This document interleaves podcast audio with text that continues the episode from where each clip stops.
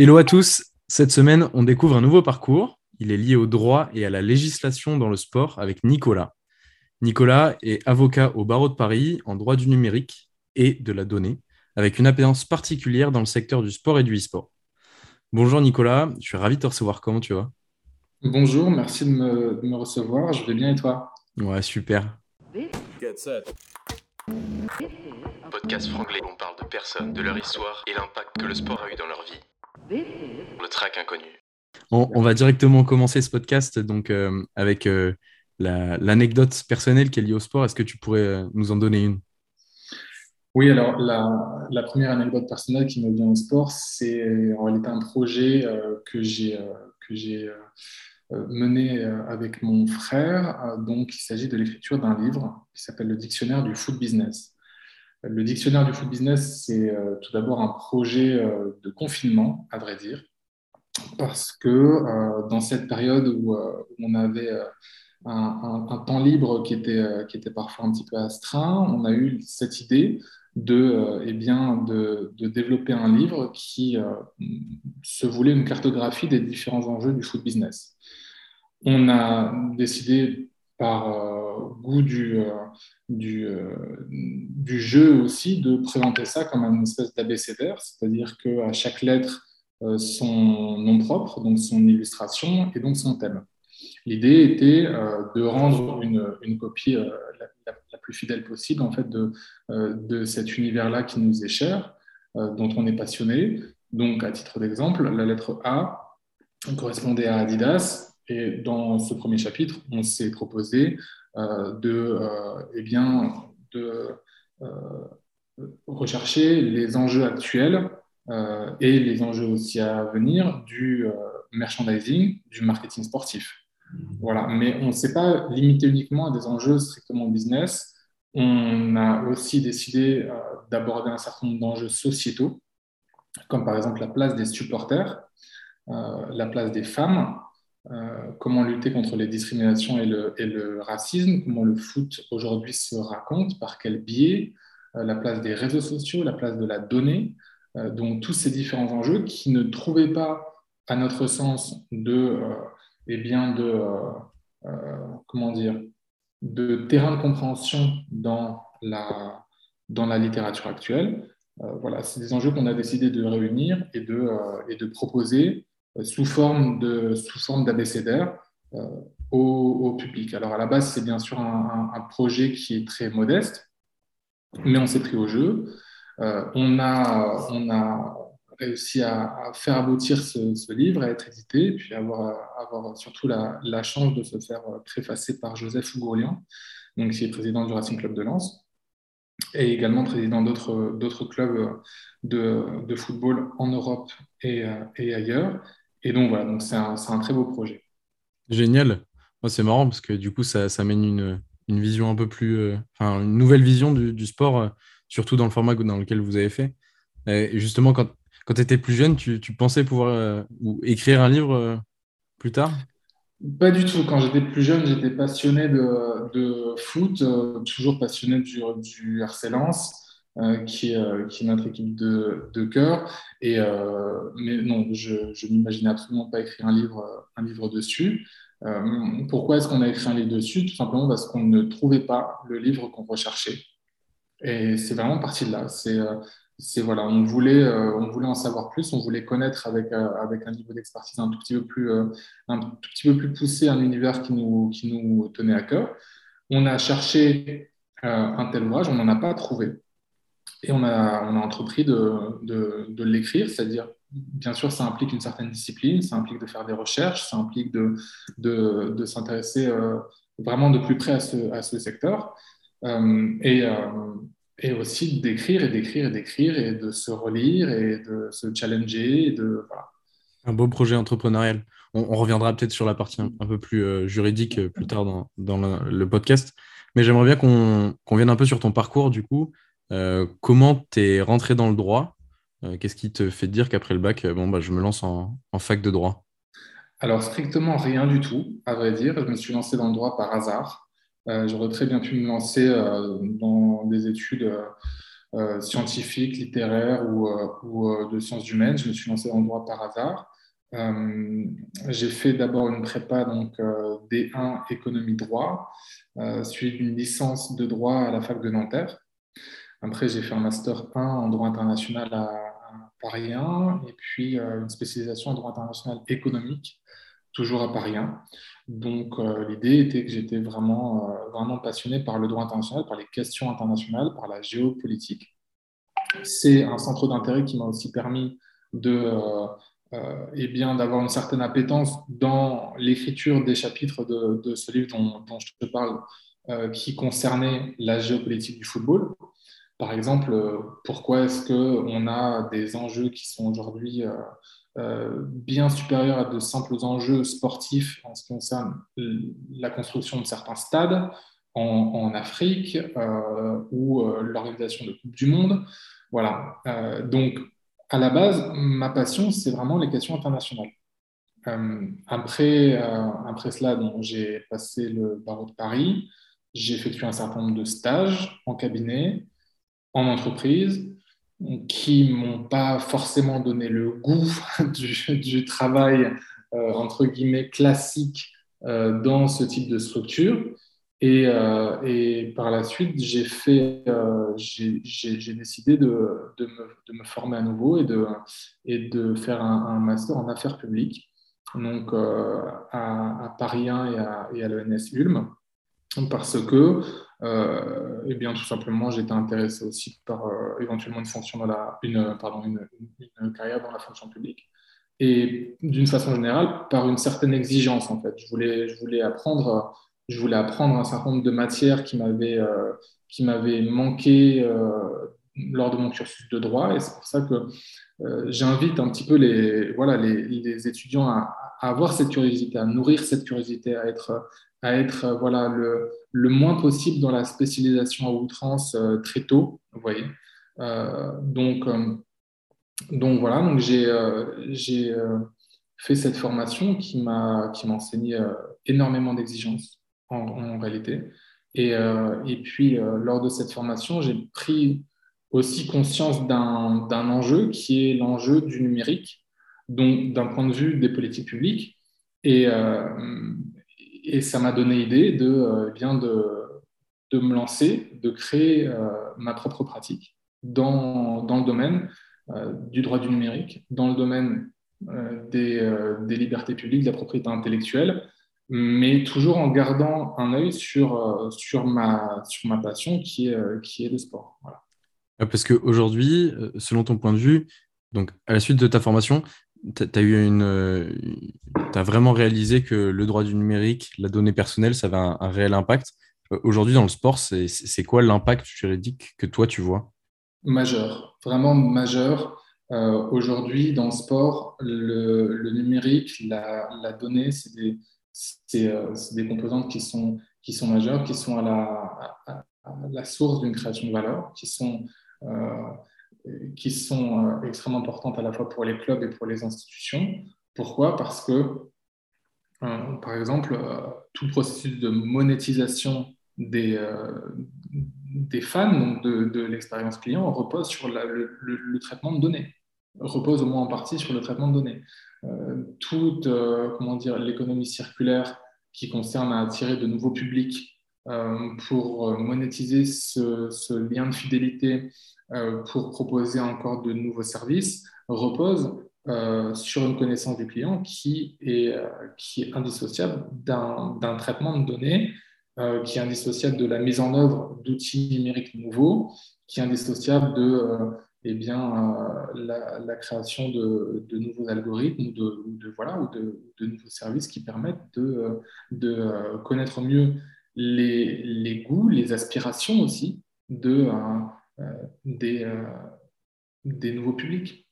Et justement, là, tu, parles de fan et du fan au centre donc, de toute la stratégie dans le sport. Euh, je suppose que tu dois travailler avec des CRM. Aujourd'hui, on voit que dans le secteur du sport, il y a de plus en plus de CRM qui se développent, vraiment axés sur le fan pour le mettre en avant et lui proposer une expérience encore plus immersive. Comment tu travailles avec ces entreprises-là, justement? Et quel est l'impact juridique et les enjeux qui, découvrent? Alors, les, enjeux juridiques, en ce qui concerne les CRM, en ce qui concerne les, sociétés qui, qui se proposent justement de traiter assez massivement des données personnelles, c'est de maintenir et d'améliorer le lien de confiance, c'est-à-dire vraiment le lien de confiance entre les utilisateurs finaux et, euh, et l'outil donc, qui est toujours au service d'une institution ou d'un club. Voilà. Donc, comment est-ce qu'on maintient ce, ce, lien de confiance? On maintient ce lien de confiance en, euh, comment dire, en faisant une œuvre de traducteur. C'est-à-dire que, en fait, je conçois mon travail comme euh, en grande partie un travail de traduction. Je vais traduire un certain nombre de règles qui sont techniques, qui sont arides, qui sont parfois abstraites, euh, mais qui permettent in fine d'avoir une information qui est claire, qui est transparente et qui améliore la confiance, qui est un élément primordial dans le lien entre justement euh, les clubs, les institutions et les fans. Ok. Est-ce que tu pourrais nous, nous donner une, une journée un peu type ou alors euh, la relation avec un client, comment ça se passe dans le process, quelque chose d'un peu plus concret alors, ce qu'il y, a de, ce qu'il y a de bien et ce qui est en réalité ce qu'on, ce qu'on recherche, ce que, ce que, beaucoup d'avocats et, et, beaucoup aussi d'autres professions euh, euh, recherchent lorsqu'on se met à son compte, c'est justement de ne pas avoir de journée type. C'est ça qui est extraordinaire, c'est-à-dire de, de, d'avoir à chaque fois des, des, journées qui sont, qui sont différentes. Moi, par exemple, euh, je, me suis, euh, je me suis proposé euh, d'accompagner donc, les sociétés dans la résolution de leurs problématiques liées à la protection des données personnelles, mais aussi liées à la protection de leurs actifs immatériels, c'est-à-dire leur propriété intellectuelle, et parfois également de les former. C'est-à-dire qu'on a une dimension formation qui est complémentaire de la dimension accompagnement et qui, euh, et qui permet de proposer une offre de, une offre de valeur la plus, euh, la plus complémentaire possible, la plus complète possible. Euh, qu'est-ce que je pourrais te dire? En fait, ce que je pourrais te dire, c'est que ça dépend vraiment des enjeux de chaque client. Parfois, on va avoir des, des problématiques relativement simples, relativement basiques, mais qui vont être urgentes parce que je vais être en face d'une start-up, par exemple, qui veut faire un appel d'offres et pour euh, se qualifier pour cet appel d'offres, pour obtenir un grand compte, eh bien, euh, va avoir besoin d'une prestation de mise en conformité avec euh, le cadre juridique informatique et liberté, par exemple. parfois, on va avoir des choses qui seront beaucoup plus complexes et beaucoup plus longues en, termes de, en termes de technicité, c'est-à-dire la mise en œuvre d'un, et, et, la, et la commercialisation d'un outil logiciel à, la base, à, à, partir de nombreux éléments euh, dont il faut déterminer à chaque fois la propriété intellectuelle, euh, les, euh, les, différents usages et les différentes exploitations permises, etc. Donc, il n'y a pas vraiment de journée type.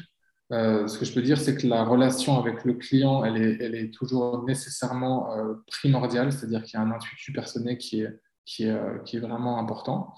Euh, il, est vraiment primordial que le client fasse confiance euh, à son avocat et pour ça, il lui faut des réponses claires, il lui faut des réponses rapides et il lui faut surtout, surtout des réponses opérationnelles. C'est-à-dire que le but d'un avocat, en tout cas, c'est comme ça que je le conçois dans ma prestation de conseil, d'accompagnement, de formation. C'est pas uniquement de dire ce qui est autorisé, ce qui n'est pas autorisé. C'est de dire, voilà, ma recommandation, ma préconisation par rapport à votre euh, positionnement particulier et par rapport à la loi informatique et liberté ou par rapport à telle ou telle loi ou par rapport à tel ou tel règlement européen, c'est euh, de procéder de telle sorte dans euh, ce timing-là avec euh, telle ou telle personne impliquée, etc. Voilà. Hyper intéressant. En, plus de ça, là, tu parles beaucoup de données et d'outils informatiques. Aujourd'hui, l'accès à tous ces outils, il est de plus en plus facilité. et aussi, il y a des nouvelles technologies qui, apparaissent Justement, tout à l'heure, on, parlait un petit peu de tout ce qui est lié à, la blockchain, euh, au NFT, au token, euh, qui prennent aussi un, impact un peu plus grand dans, le sport. je pense aux tokens comme avant on avait les cartes Panini. Aujourd'hui, peut-être que, demain ça sera du, token pour les joueurs de foot. Comment ces nouvelles technologies ont un impact dans ton métier? Alors, comment les nouvelles technologies ont un impact dans mon métier? Elles sont prépondérantes. Elles sont prépondérantes. je, vais te, je vais te redonner une anecdote qui est, liée à notre, à notre livre, mais lors de la relecture de, certains chapitres, on s'est rendu compte qu'il euh, y avait de, de, nouvelles innovations qui avaient, été, euh, qui avaient été proposées, qui avaient été développées depuis, euh, depuis la rédaction quelques semaines plus tôt de, de notre premier jet concernant, concernant un thème en, particulier. Je pense au chapitre qu'on avait fait donc, sur la donnée, donc c'était Opta, donc on, on, a intitulé Opta, donc avec la lettre O. je pense je pense aussi euh, à un chapitre qu'on avait fait sur la façon dont le football se, raconte aujourd'hui. C'est-à-dire qu'avant, on avait, euh, on avait les commentaires de Thierry Roland qui faisaient foi, et aujourd'hui, on a, on a des, euh, comment dire, on a une fragmentation sur de, de nombreux outils. Je pense principalement à Netflix, mais je pense aussi à YouTube, à, Twitch. on a une fragmentation aussi par rapport aux, comment dire, aux contenus qui sont proposés parce qu'on s'est rendu compte qu'en fait, la, production de contenu euh, par les clubs eux-mêmes était source euh, de revenus. Je pense notamment au documentaire euh, réalisé sur le club de Manchester City qui était diffusé sur Amazon Prime. je pense également au, documentaire réalisé sur, sur le Racing Club de Lens qui était diffusé sur la chaîne L'équipe voilà, c'est euh, de nouveaux usages qui apparaissent. Parmi ces nouveaux usages, tu as entièrement raison, on a la blockchain, on a les NFT, qui proposent de nouvelles façons de monétiser la relation euh, entre les fans et les clubs, euh, sans citer de, de, sociétés euh, en particulier. Bon, on en a une qui, a fait de belles levées de fonds récemment et euh, qui propose justement euh, des cartes, un système de cartes Panini pour simplifier vraiment outrance qui est, qui est basé sur, sur la blockchain et, qui, et dont, dont la valeur dépend des, des résultats de chaque joueur dans la vie réelle. Donc on est vraiment sur un gommage de la frontière entre le réel et le virtuel euh, qui est lié à une, une, innovation qui permet en même temps une monétisation beaucoup plus poussée en fait des, euh, des voilà des euh, de cette relation entre le fan et le club. Et donc, quelle est la place de ces innovations? Elle est absolument prépondérante. Elle est absolument prépondérante. Et justement, au quotidien, tes, tes clients, est-ce qu'ils se rendent compte de cet impact-là et de la possibilité de ces outils? Oui, Absolument. Absolument. Ils, se, se, rendent compte de, ces impacts-là. Après, il y a toujours quelque chose qui a distingué, c'est-à-dire que euh, on va distinguer ce qui, ce qui relève d'une gadgetisation ce qui relève d'un réel besoin. C'est-à-dire que parfois, on va avoir des sociétés qui vont, qui vont, euh, voilà, qui vont être curieuses, qui vont développer une curiosité par rapport à, par rapport à certains outils. Et ce sera important de répondre à cette curiosité, c'est-à-dire de, les aiguiller, de, de, leur apporter une réponse, encore une fois, opérationnelle, leur dire, voilà, là, pour votre secteur d'activité en particulier, ça va pas être vraiment euh, nécessaire, ça va, pas être, ça va pas répondre à un besoin vraiment identifiable, euh, ou au contraire, oui, effectivement, ce serait intéressant de mettre en place un certain nombre de, euh, d'innovations qui sont liées au NFT, qui sont liées, qui, sont liées de près ou de loin à, la technologie blockchain. Et à ce moment-là, la société va eh bien, se, se charger de développer un projet et, on va l'accompagner là-dedans. Donc oui, oui c'est c'est une place qui est prépondérante.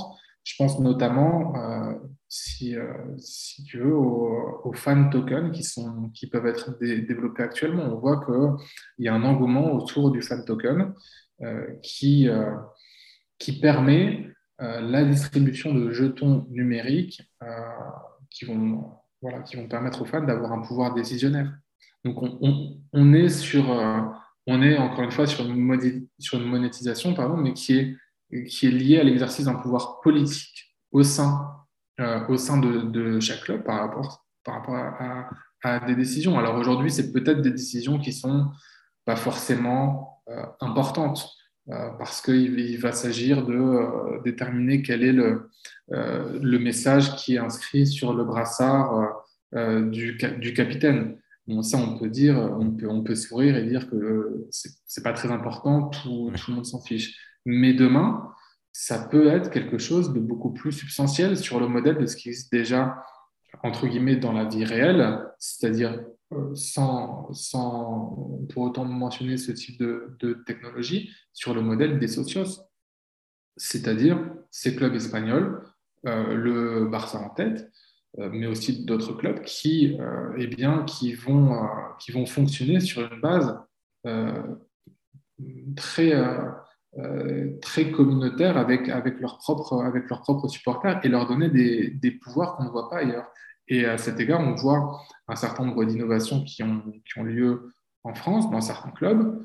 Je pense euh, par exemple à Guingamp, je pense à Marseille, euh, où on a cette volonté de, eh bien, de faire accéder les supporters à un autre, à un autre statut qui serait un statut de, qui serait un statut de, voilà, de, de décisionnaire. Donc, on n'est pas uniquement sur de la monétisation pour la monétisation.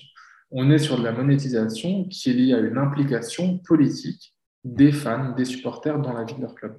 Ça dépend aussi vraiment de ce que veut le club en, termes politiques et, vision de, de, marque ou, de club. C'est clair. Euh, j'aimerais juste qu'on revienne sur ton métier un peu plus juridique, sur la partie un peu plus juridique.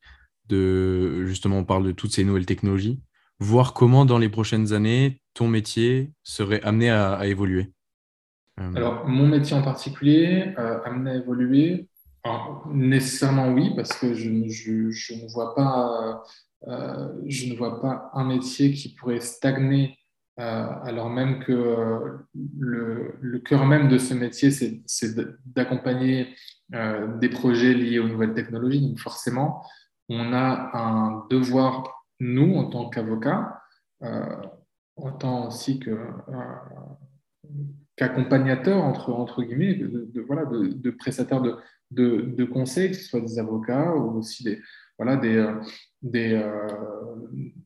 comptables ou d'autres professions, eh bien, de s'adapter à la fois aux technologies qui vont être mises en œuvre, de s'adapter également au, au contexte euh, non seulement réglementaire, mais aussi économique de, de notre clientèle, bien sûr, parce qu'on est dans un, dans un contexte qui sera nécessairement et de plus en plus internationalisé, qui sera de plus en plus euh, compétitif, et on a un devoir, bien sûr, de coller au plus près des attentes de nos clients euh, avec une agilité, avec une, avec une expertise qui est sans cesse remise en question, renouvelée. C'est pour ça qu'il faut vraiment à mon sens, avoir une certaine exigence, avoir une certaine discipline dans ce désir-là d'accompagner euh, ces différents acteurs, parce qu'on n'est clairement pas dans un domaine euh, qui ne va pas bouger dans, dans 10 ans. Comme je te, disais précédemment, nous, enfin, je veux dire avec, mon frère, qu'on a écrit ce, livre que j'évoquais, euh, en l'espace de quelques semaines, il y avait des innovations nouvelles qui, étaient, qui, avaient été développées. Alors bien sûr, elles avaient probablement été développées auparavant, mais elles devenaient visibles, elles, apparaissaient comme ça dans, l'espace public en l'espace voilà, de, de, quelques semaines.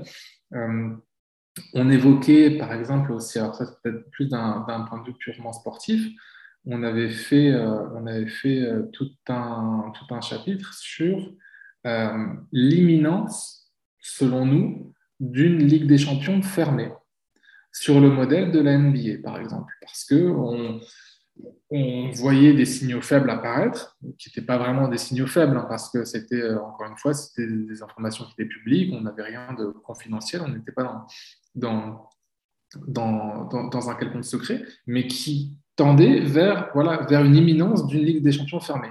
Et il se trouve que du jour au lendemain, là encore une fois, quelques jours avant l'apparition, avant, avant la validation définitive de, de, ce livre, on a eu euh, l'annonce d'une Super League. Donc, tu vois, c'est euh, des choses qui, euh, qui, qui vont nécessairement changer. Et ce contexte-là, il est nécessairement évolutif et il va falloir s'adapter à ce contexte. C'est marrant parce que tu parles beaucoup d'évolution et en fait énormément de veille. Euh, qui est lié à beaucoup, à beaucoup de métiers aujourd'hui, que ce soit bah, en droit, comme tu, tu, nous expliques, mais aussi dans tous les métiers qui sont liés au marketing, à la vente et, le conseil, le marketing, la vente, je suis entièrement d'accord avec toi.